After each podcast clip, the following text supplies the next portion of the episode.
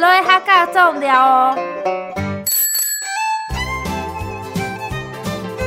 客庄漫游去。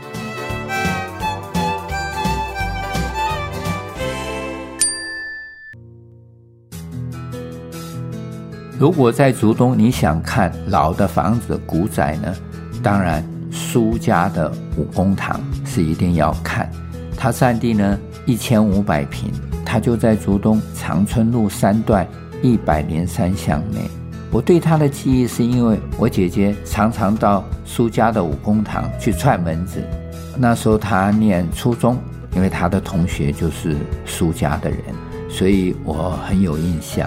这个是一个三合院，左右呢各有三道护龙，它城外呢有双燕墙，规模算是宏伟的，也是我们竹东目前保存最完整的三合院古宅。目前呢，它是竹东镇苏氏宗亲会的会址，以其规模和建筑艺术呢，是非常值得保存的。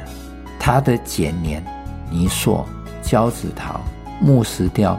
彩绘等工艺装饰呢，是美轮美奂，值得品味欣赏。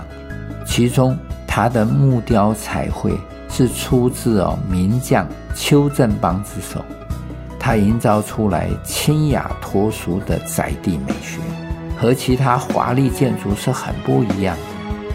这也是苏宅的建筑特色。在这里呢，我一定要提就是邱振邦这个艺术家的作品。在台竹苗地区呢，像我们北埔的姜氏家庙、狮头山的林霞洞、关西的罗氏家庙，还有非常有名的大溪李腾芳古宅，还有灾民寺、八德的三元宫、圆洞子、甘家的渤海堂，都有他的作品。他的彩绘是令人惊艳，让人呢赞叹不已。他们是潮州大埔人。在一九二八年才定居在新竹，但是很可惜的，他在一九三八年因为施工不小心意外过世。这种人才就这样消失。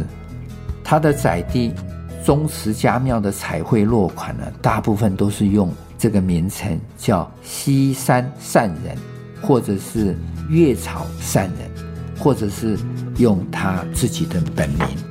人都称他叫郑邦师。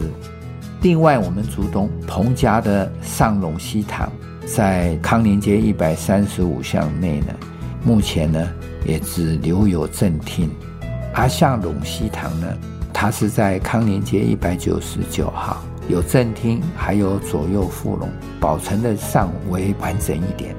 那幸好地呢，整座建筑特色就是它的泥塑色彩。丰富也不俗气，木雕的细致典雅，也衬托出这个宅地的古色古香的美丽。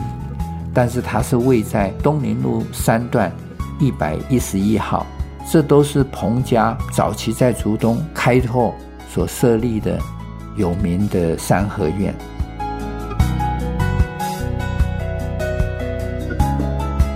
另外呢，我要提的一些庙。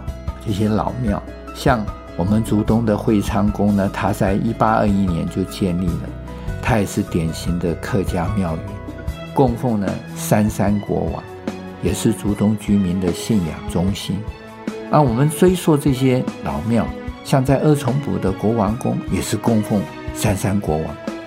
我们竹东公馆的惠安宫，也是三山国王庙。诸位，你知道三山国庙拜的就是三个山神，独山、金山、银山，好，三个山神，他们都是客家人的信仰靠山，所以他们都拜这些山神。我们只要看到有三山国王庙，我们几乎都可以断定这个是客家的聚落，而且我们从这些开垦的路线上，就会发现到，哇，这一条动线上是这样走。另外，我们要再讲的一些老建筑，像我们竹东的小江亭，它也是竹东唯一保留百年以上的建筑。虽然它是一个便车的停靠站，它位于竹东镇东宁宫边的东宁桥旁边，在一九二一年，它就由甘家募资把它盖起来。这个建筑呢，我每一次经过，我都觉得它很有美感，也很有古意。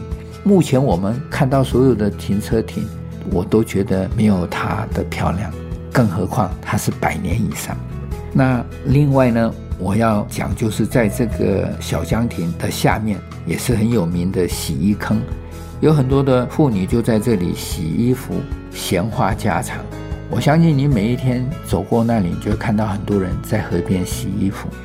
另外还有一个建筑物，如果时间可以，也可以去看一看，那就是吴天佑的纪念碑。它是新竹县的各级学校保存古碑中规模最大，也是保存最完整的。我在一九六二年，我就在竹东国小念四年级，就是在操场上头，面对吴天佑纪念碑的右侧，那时候是两层的建筑物。